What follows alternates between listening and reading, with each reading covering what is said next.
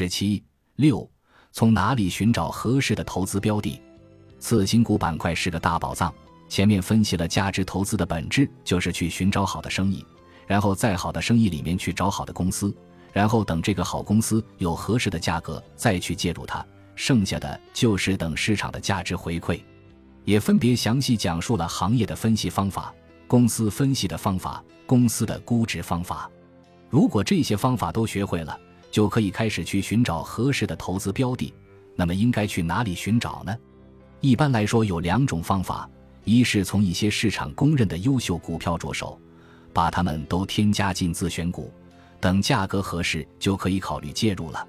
这属于偷懒的模式，而且实际效果也很不错。原因就是市场公认的优秀股票质地都差不到哪里去，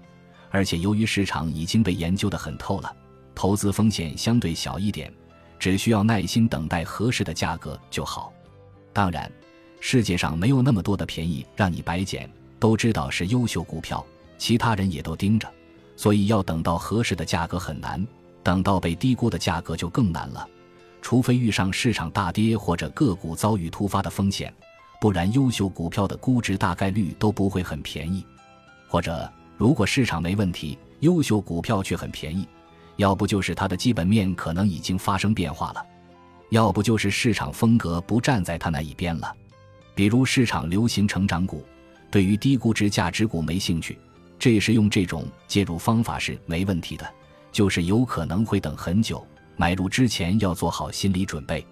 还有一种方法就是从次新股板块寻找，次新股是上市不到一年的股票，从次新股里寻找有一个好处，是因为次新股的市值普遍都比较小，成长空间更大，只要公司基本面质的优秀。后面就会有越来越多的机构对它进行研究和介入，因此它就有望成长为长线大牛股。尤其要挖掘十倍大牛股的时候，次新股就是重点要挖掘的板块。不过开始之前有几个关键点要注意：一是 A 股上市是有盈利要求的，所以很多公司为了上市可能会做利润调节，上市前做得很好看，成功上市后就现出原形，不小心就是一个坑。另外，由于 A 股有炒作新股的习惯，新股一上来就是疯炒一遍，一下子透支了几年的成长空间，所以一般而言，对于上市三年以内的次新股是不用关注的。在实际的操作中，也可以根据每个人的风险偏好以及标的的特殊情况做区别对待。如果是公认的优秀股票，时间可以放宽；如果一个公司上市后的一两年内业绩并没有变坏，而是稳定。甚至越来越好，则要重点关注，说明它上市前的业绩是实实在在的，而且公司的经营比较稳健，未来的潜力比较大。另外，还要看解近期满后上市公司大股东的减持表现。大股东减持不代表公司质地就不行，但如果是解禁期一过，大股东就集体迫不及待减持，甚至是清仓式减持，则要非常谨慎，说明大股东们心里很清楚。公司是没有太大前途的。